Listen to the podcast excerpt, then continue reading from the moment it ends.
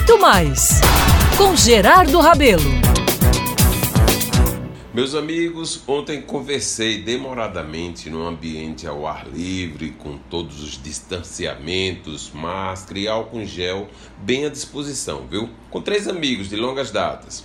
Entre os assuntos, claro, a pandemia, né? Essa coisa chata que não acaba e todas as tristezas que ela traz. Falamos também das saudades dos tempos de liberdade total e restrita no ir e vir e amenidades, né, que naturalmente fazem esses momentos ficarem numa leveza que só nos traz aquilo que todo mundo anda procurando: saúde. Pois bem, fugindo das gravidades que estamos vivendo, colocamos em pauta um tema sempre muito polêmico: a idade.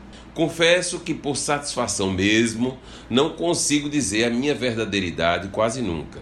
Sempre gostei de diminuí-la, viu? Acho que me inspirando num tempo em que meu pai, para fazer graça junto aos amigos, me apresentava aos mesmos, sempre dizendo que eu fazia o científico, quando eu ainda estava começando o ginasial. Na linguagem de hoje, dizia que eu já estava concluindo o ensino fundamental 2, quando eu ainda estava no 1. E tudo isso porque eu sempre fui um garoto muito alto para a minha idade. Pois bem, a vida andou e quando eu já estava casado, era entrevistado pela mídia nacional, sempre dizia menos 10 anos do que eu tinha quando perguntado, claro. Muitas vezes a mentiria emplacou, viu? Outras vezes fui questionado, só isso. Mas o fato é que deixei muito sempre sem saber ao certo esse dado. Hoje, maduro, avalio primeiro quem está perguntando e por que está perguntando. Dependendo, digo a verdade. Ou não.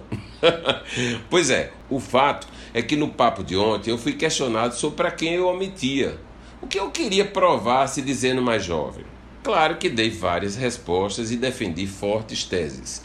Mas o fato é que me divirto muito, muito mesmo com essas preocupações alheias. Me divirto tanto com isso que poucos anos atrás, quando já tinha passado dos 50, resolvi comemorar os meus 40 anos é que gostei tanto da festa dos 50 que vi que tinha perdido de comemorar os 40. E aí não deu outra, né? Naturalmente, organizei uma super festa numa boate. Que saudades de boate, meu Deus!